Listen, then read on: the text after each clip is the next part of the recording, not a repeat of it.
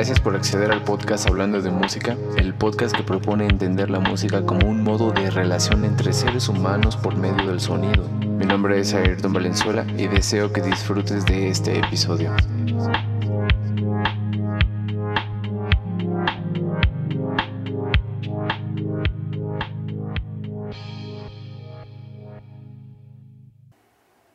Tiempo. El tiempo es un número, o sea, una cuantificación. Una cuantificación del tiempo según el antes y el después. El tiempo es cuantificable, pero no es el cuantificador. Tal como el movimiento va siempre siendo distinto en su ocurrir, así también el tiempo va siendo siempre diferente en su transcurrir. Desde un punto de vista, el ahora es la realidad del tiempo, la apariencia y presencia del siempre. Desde otro punto de vista, el ahora es la medida del tiempo como principio el antes y como final el después. Y tal como la fluxión del punto le da continuidad al espacio, el flujo de la hora le da continuidad al tiempo. En cambio, lo que le da continuidad al movimiento es la unidad del móvil, no su trayectoria. En definitiva, el ahora no es tiempo, sino un límite del tiempo, o sea, un accidente del tiempo, pero también es lo que numera al tiempo, lo que lo cuantifica. Esto es un pensamiento del filósofo Aristóteles sobre el tiempo, uno de los grandes pensadores de la historia de la humanidad. Ya tenía algunos, algunas interrogantes, al igual que otros filósofos, sobre respecto de este tema, sobre el tiempo, uno de los ejes centrales de la filosofía. Aristóteles Relaciona el tiempo con el movimiento, tal como en la física. Define el tiempo como aquella medida del movimiento en relación a lo precedido y a lo sucedido. San Agustín, otro filósofo, otro pensador, relaciona el tiempo con el alma. Esto se debe a que el pasado es algo que ya no existe, el futuro es algo que vendrá y el presente se escurre, transformándose en un recuerdo que al ser parte de la memoria se ubica en el alma. Emmanuel Kant relaciona el tiempo con la sensibilidad en el sistema kantiano. El espacio y el tiempo son formas de la sensibilidad. Recibimos la información que los objetos nos dan como algo espacio-temporal, sin ser algo en sí. Tiempo y espacio vendrían siendo solo formas, canales o filtros. Esto es lo que algunos filósofos llegan a pensar o llegaron a pensar de lo que es el, el tiempo. Desde la física, como Aristóteles que lo relaciona con el movimiento, en la física es posible definir al tiempo como la separación de los acontecimientos que son sometidos al cambio. De esta manera, los acontecimientos son organizados en secuencias que determinan su pertenencia al tiempo pasado, al presente o al futuro. Para algunos en la física existe la mecánica clásica, que considera el tiempo como una magnitud absoluta, idéntica para todos los observadores. De ella se desprende la calificación, mm, perdón, la clasificación, más bien, la clasificación de los eventos pasados, de los eventos del presente como un punto de vista de observación y de los eventos futuros. Y para la mecánica relativista, o sea, para lo relativo, el tiempo es relativo. Esto significa que los valores de tiempo pueden variar según quien sea el observador, según el sistema de referencia que se utilice y el punto en el que se encuentre también. Es como si fuéramos, si yo fuera en un camión, dentro de un camión parado, y el, y el camión avanza, pues yo voy a ir a cierta, el camión va a ir a cierta velocidad, pero yo pareceré estar o me sentiré estando, estar estático estar parados, estar quieto. Mientras que si por fuera, al mismo tiempo que el camión avanza, si por fuera hay, hay un peatón que observa el camión, que va caminando a una velocidad mucho menor que la velocidad del camión, pues se podría decir que uno es más lento o uno va más lento que otro, mientras que yo parece ser que me mantengo estático.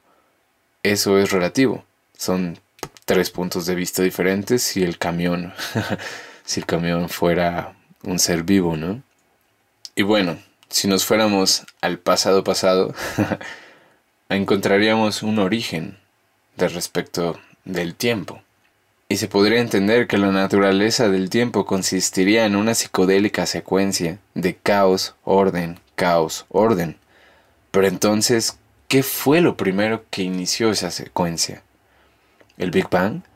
Hubo personas como, existen personas como Julian Barbour, o no sé cómo se pronuncia, se escribe Barbour, ah, no sé si es como Bouvier o una cosa así, pero vamos a decirle Julian Barbour, que es un físico que se pregunta qué es el universo y cómo funciona, y también es, un, es autor del punto llano, que para quien no sepa, llano es fue o era la deidad que estaba en medio de todas las cosas, presidía el inicio de todas las actividades y custodiaba los umbrales. Esto según la primera definición de Google, y al parecer era un dios romano, el dios de los inicios. Entonces, esta teoría del punto llano, que es una nueva teoría del tiempo, y nueva me refiero que es del año 2021, esta teoría afirma que el tiempo transcurre en dos direcciones, un universo de dos caras con un tiempo que avanza en dos direcciones. Podríamos resumir esta teoría en una simple pregunta.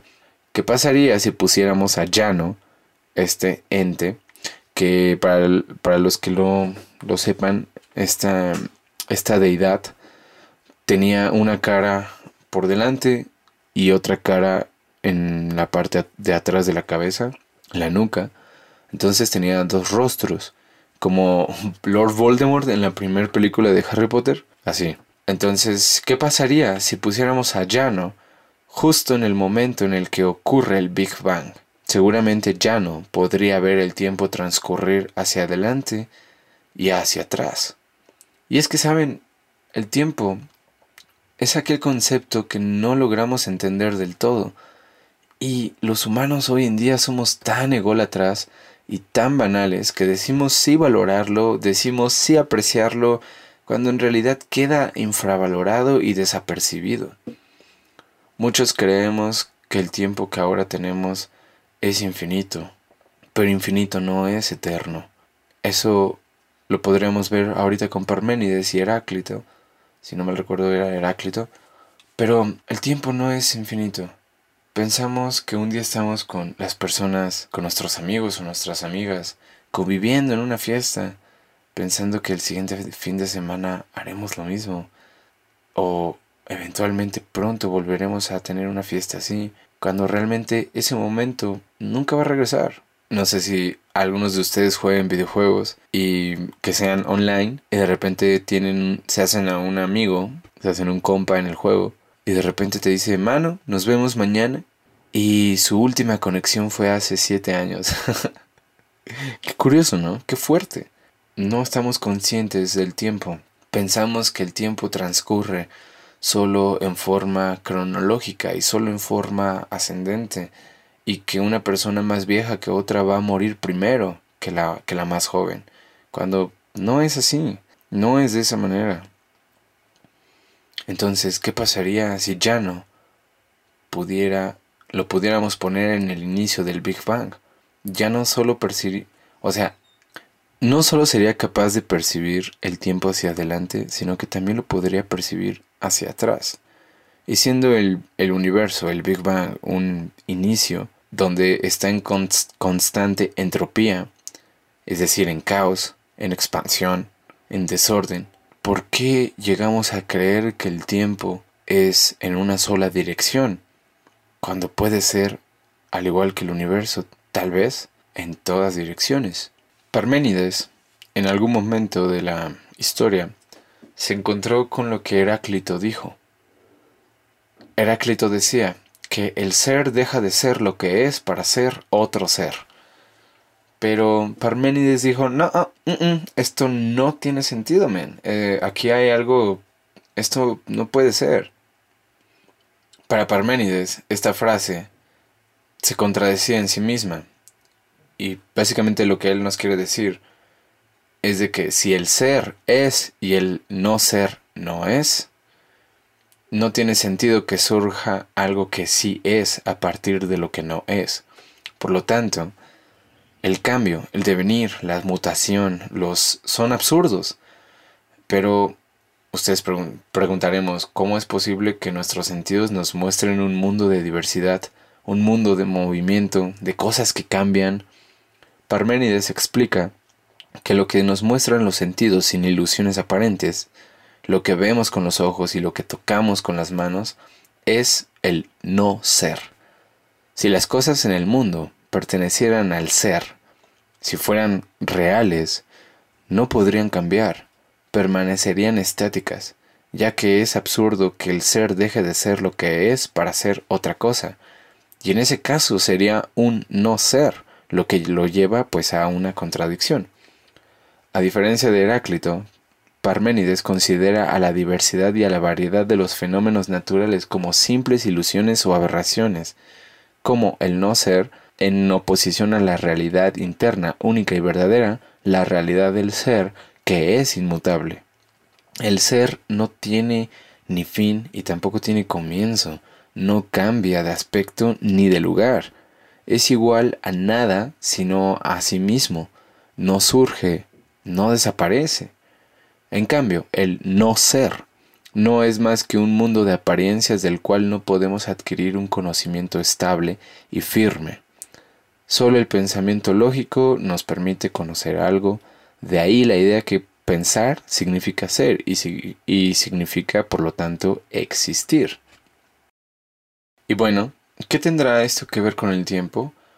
Pues como dijimos, el ser que plantea Parménides es ajeno al tiempo, permanece sin cambios, permanece inmutable, inmóvil, ingénito, vendría siendo eterno, que en primera noción ah, el concepto de eternidad es como un no tiempo, porque no tiene inicio y porque no tiene final.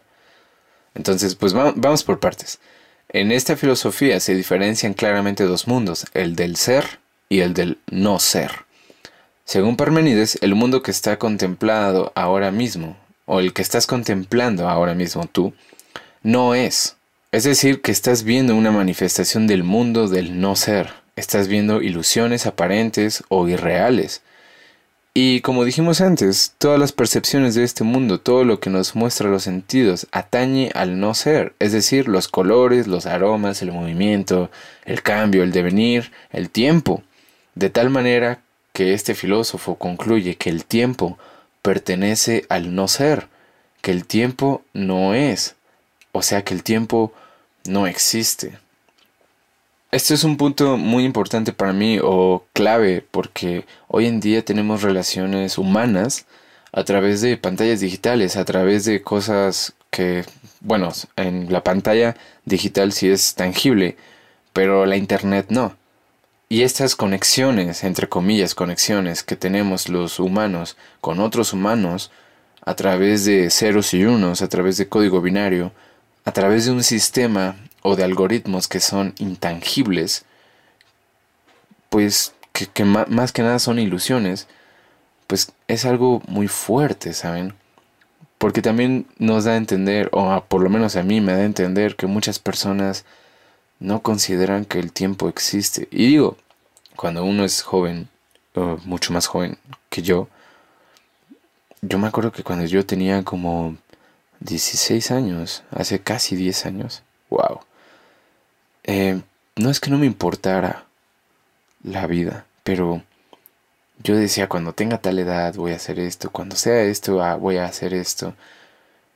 Lo veía muy lejano y ahora estoy ahí, o estoy cerca de ahí, cada vez más cerca, o ha ido mutando ese pensamiento.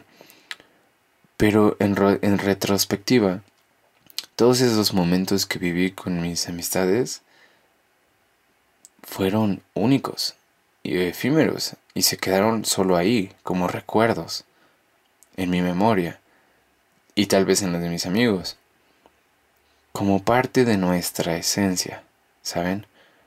No nos dimos cuenta que el tiempo que estábamos viviendo ahí iba a ser algo pues no digo que no disfrutable, seguramente lo disfrutamos muchísimo, pero iba a ser algo irrecuperable. No es hasta que vas creciendo que te das cuenta que eso no tiene vuelta atrás. Ya ha habido personas queriendo explicar o mostrar su concepto del tiempo. En el cine, por ejemplo, hay muchas tramas o películas sobre el viaje en el tiempo. Tenemos Terminator, Back to the Future, Avengers Endgame, por mencionar más recientes. Y bueno, toda, todo lo que, casi todo el contenido último que he visto mm, tiene que ver con el multiverso. Según yo, es un concepto que no existe, o sea, no, no puede ser real. Y pues muchas películas de hace algunos años tenían que ver también con los viajes en el tiempo, ¿no? Entonces, hay contenido en esta área de las artes, en el caso del cine, que son personas que tratan como de mostrar su concepto del tiempo, al igual que en la música. Por ejemplo, eh, en el cine tenemos las películas de Christopher Nolan, muchas de ellas en las que a mí me parece que Nolan le dice al tiempo, ey, ey, ey recuerden que usted existe por mí. Recuerde que aquí usted es mi perro. como que me da a pensar eso. Las películas de Nolan, como Inception o Tenet, siendo este último título un palíndromo que engloba por sí mismo la trama de la película y todos sus aspectos, hasta los musicales, yendo o contando la trama de la historia de izquierda a derecha y de derecha a izquierda al mismo tiempo, e, e, igual la música, Ludwig Göransson, no sé cómo se pronuncia Göransson, pero Ludwig Göransson, como Mozart, Ambos experimentaron con el sonido o con la música para que cuente una historia que se pueda escuchar igual de principio a fin o de fin a principio, que esa vendría siendo la definición de palíndromo, una palabra que se pueda leer de la misma manera de tanto de izquierda a derecha como de derecha a izquierda. Entonces Goranson en el soundtrack de esta película lo, lo, hace.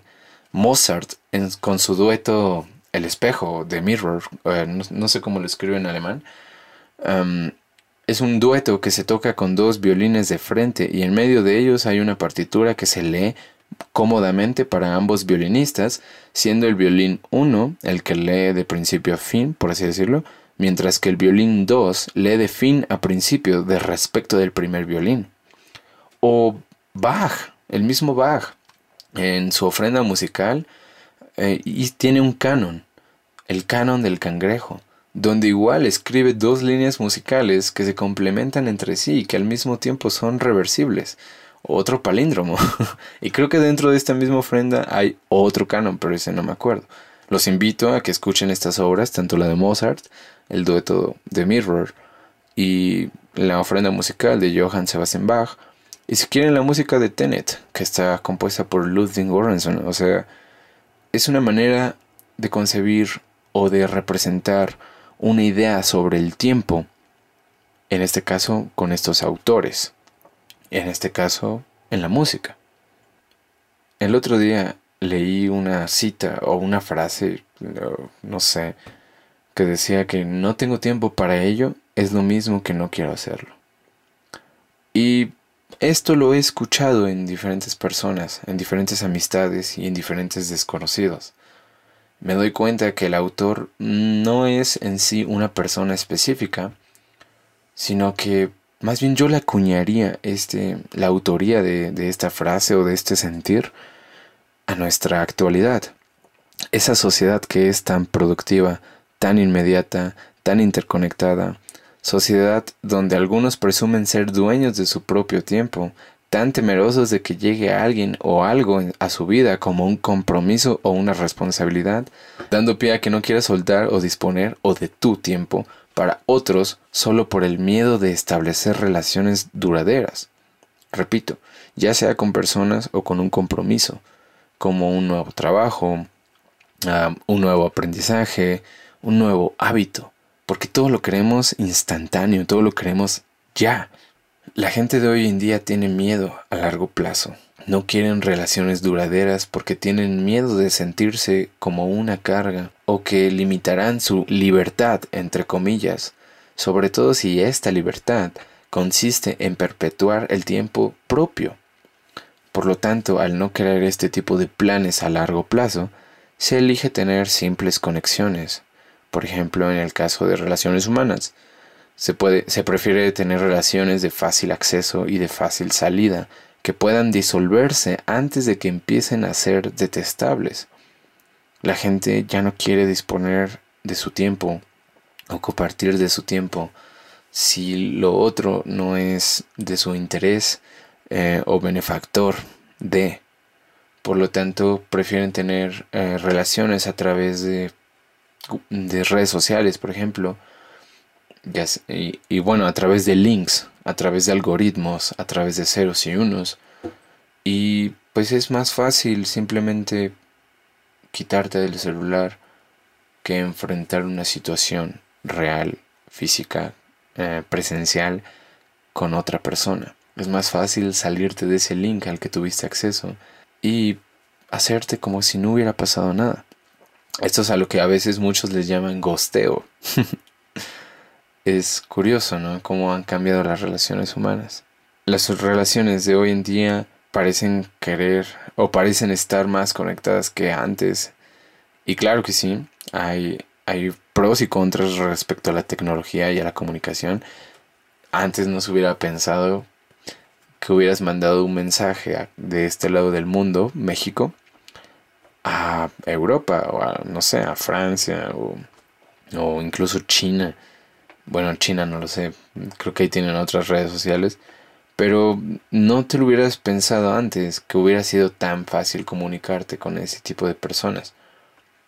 Pero al mismo tiempo las redes sociales muestran o sí, pues muestran cómo las sociedades de hoy en día, las personas de la actualidad están menos conectadas. Hay conexión, pero no hay vínculo, más bien. Eso es algo muy fuerte porque da pie a la, a la depresión, a mucha soledad. Y digo, no me malentiendan, o sea, yo, por ejemplo, yo disfruto mucho de mi soledad, pero... y bueno, tengo, tengo amigos, claro que sí, vivo con personas, pero me doy cuenta en, en el Internet que a veces consumo. Me doy cuenta incluso en mí mismo, en la sensación de... Ahorita les voy a compartir una historia, pero en la sensación de quererte acercar a alguien y no es posible. A pesar de... Y digo, también aquí entra el interés, obviamente. Pero las personas ya no están dispuestas al compromiso y el compromiso es a largo plazo. No es una cosa de la noche a la mañana. Por lo tanto, la gente viviendo lo intangible o viviendo en lo intangible y relacionándose a través de lo intangible, para mi manera de ver, se, relaciona a través de la incertidumbre. Y los músicos, tanto, tanto, tanto que trabajamos con, entre comillas, mantener un tiempo estable, se cierran comillas, sabiendo que queda a la mera imaginación y a la mera intuición, y que aún así el tiempo baila durante toda la pieza o, durante la canción o la obra. No nos damos cuenta de lo relativo que es, y sin embargo es uno de los parámetros a los que más obsesionados estamos, junto con la afinación, la musicalidad, etcétera, etcétera, ¿no? Pero el tiempo es aquello que, que nos hace, es fundamental. O sea, también es una de las cualidades del sonido. O sea, es fundamental en nuestra carrera. Y a veces lo tenemos tan infravalorado o incluso tan, tan en un pedestal, como muy rudimentario, así como es o no es esto. Y punto. Y estudialo, ten. Ten el metrónomo y tú y aprende con ese metrónomo. aprende a controlar el tiempo, aprende a mantenerte estable. Pero, ¿por qué en la música es diferente el tiempo o su uso de respecto de otras áreas de, la, de las artes, por así decirlo? Yo pienso que es por el ritmo, el ritmo estable, ya sea en una orquesta o en una banda de, eh, con una batería, o incluso en los elementos minimalistas que puedes encontrar en la música electrónica. Ese ritmo perteneciente a la estructura de una canción es lo que le da firmeza, es lo que le da certidumbre a la música. Es como el humano, usando la gravedad natural que existe en el planeta Tierra, cuando el humano camina, necesita de esta gravedad para encontrar firmeza y lo hace mediante un paso y otro paso, un paso y otro paso. El ritmo es lo que el oído capta como certidumbre porque estabiliza la psique, y dentro de este ritmo los demás instrumentos o voces se encuentran o forman un diálogo que la música al final de cuentas te va o te quiere explayar. Y sin embargo, como consumidores, como sociedad consumista, observamos o nos quedamos con los aspectos más banales y consumibles de la música. ¿Cuánto dura una canción? Y me refiero a cuánto dura la canción de respecto de la capacidad que tiene el escucha de recibir información y digerirla. O el beef que hay entre dos artistas, como, no sé, podría ser uh, hace, hace poquito, o bueno, hace unos meses ocurrió el de J Balvin y um, Residente, por ejemplo, ¿no? Hubo mucho revuelo de eso. O quién toca más rápido o quién llega más alto, o quién llega más bajo de afinación, más grave más bien. Pocas veces escuchamos lo que la música realmente nos quiere decir. El otro día me acuerdo haber ido a una plaza, a Parque Delta, si no estoy mal, aquí en la Ciudad de México. Los que han ido saben que como que del lado de... no sé cómo se llama esta avenida, pero del lado donde está el Metrobús hay una entrada a un Liverpool, si no estoy mal, a un Sears. Y pues allá ya saben lo que es una tienda departamental, ¿no? Había un cartel que te estaba vendiendo unos audífonos inalámbricos, inmersibles, para que pudieras conciliar el sueño. Y el cartel era más o menos, era, era gigante, era tamaño humano, era tamaño persona normal, bueno, persona promedio, 1,70, 1,60, ponen que el cartel. Tenía la imagen de alguien durmiendo muy feliz con sus audífonos y la promoción del audífono, ¿no? Y decía, compra tales audífonos, ni siquiera me acuerdo cuáles eran, compra tales audífonos para que puedas tener un sueño más profundo. O sea, la parte capitalista o consumista que hemos estado arrastrando y que ya llevamos mucho tiempo con ella, nos invade hasta en nuestros sueños. eso fue lo que pensé, ¿saben? Tal vez de más pequeño hubiera dicho a huevo, con eso voy a dormir bien pero, pero no. Hoy en día ya no lo veo así. Y digo, eso al final de cuentas tiene que ver con música, porque reproducimos música o podcast o sonidos mientras intentamos dormir. Hay una lista interminable de contenido de música low-fi, low fidelity, low-fi, low fidelity. Muchas listas de reproducción de estas canciones muchas horas en loop de estas canciones que son loops dentro de sí mismas para que puedas dormir. ¿Por qué estas canciones tienen éxito para que puedas dormir? Pues porque como es un loop súper sencillo, con poca información, el humano no tiene que estarle prestando tanta atención. Y como es un ritmo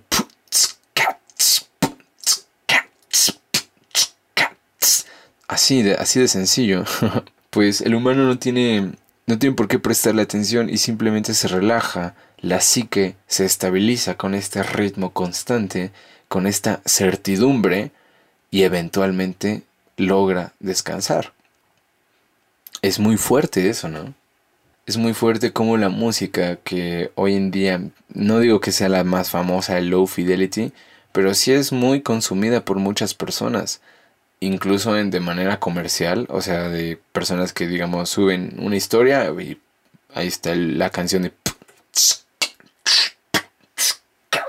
Como un ritmo muy, muy... A ver, voy a aprender el piano.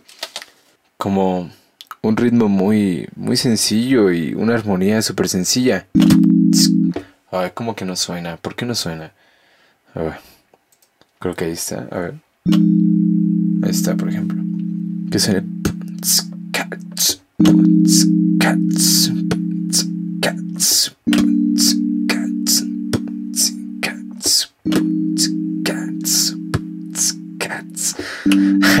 Suena muy, muy divertido, ¿no? O sea, son simplemente ahí los acordes. Súper sencillos.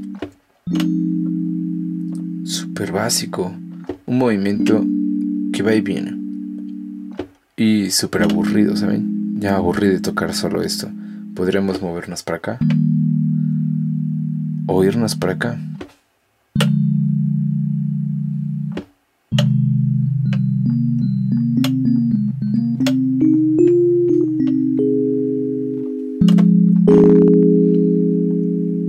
Y bueno, etcétera, ¿no? A eso me refiero con que son ritmos súper sencillos que estabilizan a la psique. En este caso, pues toqué el piano, pero con mi boca estaba haciendo beatbox. Qué ridículo es. Pero sí, básicamente el tiempo ahora se ha vuelto consumible. Alguna vez el, maestro William Molina, saludos al profe William Molina, si está escuchando esto, que no creo. Pero saludos, espero que un día esté aquí en el podcast. Eh, alguna vez el maestro William Molina, violonchelista venezolano de talla mundial, alguna vez me dijo, The time is money. El tiempo es dinero. Y yo lo entendí en su momento, dije, wow, claro, claro, a lo que es intangible y que no podemos recuperar, pues, y si lo vamos a invertir o a compartir, em, o lo vamos a vender, mejor dicho, pues vamos a venderlo bien, ¿no? The time is money. Vende tu tiempo, convirtiendo aquel concepto intangible en algo consumible. Digo, esto no es, no, no estoy criticando al maestro ni nada, sino esto lo escuchan en otros lados. Y es muy curioso cómo convertimos este concepto en algo consumible. Y parece ser que lo único que nos queda en estos tiempos en esta, eh, o en esta actualidad es producir y consumir. Ahora producimos y consumimos tiempo. ¿Y qué más quisiéramos que el tiempo que consumimos sea propio? A veces quisiéramos compartirlo, a veces no estamos tan perceptivos del tiempo que los demás están compartiendo con nosotros, cayendo en la situación de infravalorar el tiempo ajeno, o peor aún, el tiempo mutuo, ¿saben? El tiempo recíproco, al que yo le llamaría. Hoy en día el tiempo y por lo tanto las relaciones humanas se basan en el costo y beneficio que le trae una a la otra. Queremos todo para nosotros todo el tiempo, al alcance de nuestra elección y de nuestro placer, claro pero ya ni siquiera solo en objetos, sino también en acciones de vida diaria y hasta en personas. ¿A qué me refiero? Como sociedad digital, sociedad que se basa en ceros y unos, en algoritmos, en la Internet digital, y digital refiriéndome a la huella digital, al uso del dedo, somos la sociedad de la elección. Buscamos transporte, buscamos comida, buscamos conocimiento, estatus, entretenimiento, y ahora hasta personas a través de un simple scroll de pantalla, eliminando todo ritual que hay detrás. Y si no obtenemos eso, ¿qué importa? Tienes otras mil opciones de lo mismo.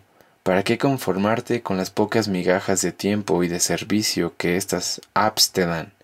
O mejor aún, ¿para qué conformarte con las migajas de tiempo y de amor, entre comillas amor, eh, de tu ex o de tu crush que te gostea. si literalmente tienes al alcance de tus dedos el thank you next, como Tinder, volviendo todo tan instantáneo, volviéndolo todo tan atomizado, tan desechable. Parece ser que la relación humana pasó de crear vínculos cara a cara a relacionarse, de relacionarse más bien físicamente, a estar a través de pantallas, a concebir todo a través de algoritmos, a través de ceros y unos, a concebir todo por medio de estímulos, convirtiendo la interacción em, en un hábito de consumo más. Les quiero compartir un par de historias personales. La primera un poquito más, mm, digamos, un poco más, menos nostálgica que la segunda. La primera me ocurrió intentándome acercar a una persona. Y la persona me respondió lo que Sigmund Bauman dice en Amor Líquido, ¿no? Sobre que las relaciones humanas ahora se basan en el costo-beneficio y tienen tanto miedo de enfrentarse al compromiso, de enfrentarse a, a una, pues sí, a un compromiso de una relación repito, claro que tiene que ver el interés, pero el desinterés se, se, ve más. ¿Han escuchado ese, ese, esa frase, ese, ese refrán, no sé, no sé lo que sea? Pues había interés mutuo, ¿saben? Porque no me chupó el dedo. O sea, no soy pendejo. pero cuando intentas ir más allá, recibí la respuesta de, no, es que no quiero, no quiero estar compartiendo mi tiempo de esta manera. No quiero volver a sentir que el tiempo mío le pertenece a alguien más. Soy dueño de mi tiempo. Bueno, en su respectivo caso, dueña. Pero soy dueño de mi tiempo y así estoy bien. Ahorita, chido, men. Y fue de, bueno, ok, está chido. Pero me di cuenta, me confirmé esta parte, ¿saben? Y muchas veces como que nos obsesionamos por esto, este lado, cuando nos dicen que no. Nos obsesionamos y ahí estamos. O simplemente hay que seguir avanzando. No pasa nada. Y cuando avanzas y eventualmente según tú crees haber dejado lo que ya no querías, lo que querías más bien, y ahora ya no lo quieres, ahora es como, eventualmente vuelve a llegar esta persona, te mueve todo y te muestra todo lo contrario a lo que te había dicho. y se supone que eso era lo que querías, ¿no? Pero ahora tal vez ya había cambiado esa sensación. Por eso tal vez Schopenhauer decía que lo peor que le puede pasar al ser humano es obtener lo que quiere y no obtener lo que quiere. Bueno, no sé si era Schopenhauer. Um, y tiene mucha razón, porque el placer estaba en el deseo. Y es algo muy instintivo, ¿saben? El humano va detrás de aquello a lo que le dice que no. Más bien, aquello a lo que recibe un no. Es como muy instintivo, muy animal un cazador como un león va detrás de su presa, va detrás de la presa que le dice que no, ¿saben? Entonces el cazador la va y caza a su presa hasta que una de dos, o la alcanza y se la come, o no la alcanza y busca otra presa, supongo, porque si no se muere de hambre. Esa es una historia personal que me pasó y que por eso comparto este tipo de pensamiento. La segunda historia es mucho más íntimo para mí, más nostálgico. Y sinceramente tenía mucho tiempo que no sentía esa, esa sensación de no quererte despegar de la persona con la que estás ahí, de no quererte, de no querer que se te acabe el tiempo a pesar de que sabes que hay una hora o un momento al que te vas a tener que ir. Y que cada vez que miras el reloj, ese tiempo parece irse muy rápido. Y cada que estás ahí con la persona sientes que se va tan rápido, pero quisieras que durara horas, días, semanas, eternidad. Pero no se puede. Esa sensación me ocurrió en un hotel cerca del Zócalo yo estaba eh, viendo, eh, yo estaba en una habitación eh, viendo a la ventana, era una ventana grande, que, que en sí pues ya daba una vista bastante abrumadora del Palacio Nacional, del cielo, ese día estaba, iba, estaba lloviendo más bien, y también del asta de la bandera. Aún había luz, debían ser como las seis de la tarde, y repito, en ese momento, no sé si han leído La náusea de Sartre, cuando le, cuando le entraba estos momentos de náusea a Sartre, no sé si a mí me entró eso y lo que mucha gente podría decir un momento de crisis existencial. Yo no lo llamaría así, pero sí llamaría como un momento de contemplación y de reflexión. O como les digo, esa sensación de no querer que el tiempo con una persona se me acabara. Paralelamente, me entró una sensación supongo, existencialista, o, y una ansiedad, ¿saben? Por no saber lo que iba a ocurrir. Tenía, no, tenía tiempo que no veía yo a esta persona, poco más de medio año. Y de esa vez, de más de medio año, la anterior también tenía meses. Y de esa tenía más, todavía como otros dos años. Entonces para mí, esta idea, esta sensación, se presentó como golpes en mi cabeza. Las estas, estas preguntas, ¿saben? De cuándo volveré a verla. Y si algo pasa, ¿Y por qué en vez de mejor no dejar de quejarte, por qué no mejor disfrutas el tiempo con esa persona aquí? Y si sí, ¿cómo lo voy a pasar? Porque digo, está dormida.